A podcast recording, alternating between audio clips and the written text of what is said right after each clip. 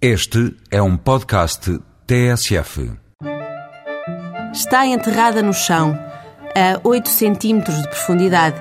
Chama-se Amaia e foi uma cidade romana, rica e próspera, a meio caminho entre Lisboa e Mérida. Mas quando os árabes lá chegaram no século IX, a cidade já era pouco mais daquilo que é hoje. Tanto que o novo senhor de Marvão, a escassos quilómetros da cidade romana, passou a intitular-se Senhor de Amaia, a das ruínas.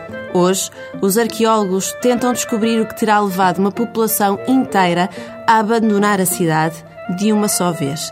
Uma cidade que, nos seus tempos mais faustosos, chegou a ter o tamanho que tem hoje Évora. Apesar de misteriosa, foi essa fuga coletiva que permitiu conservar grande parte da cidade e conhecê-la como ela é hoje.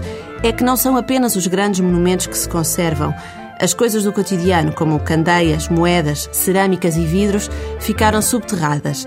E à medida que vão sendo descobertas, as coisas de todos os dias, dos dias de há dois mil anos atrás, vão sendo expostas no Museu da Cidade Romana de Amaia. E ali jazem, ao lado de altares funerários e placas votivas que relatam a vida de Amaia. A cidade e o museu são visitáveis, o museu no seu todo e a cidade na sua parte visível, porque do circo, do teatro e do fórum de Amaia sabe-se apenas através de sondagens ao solo.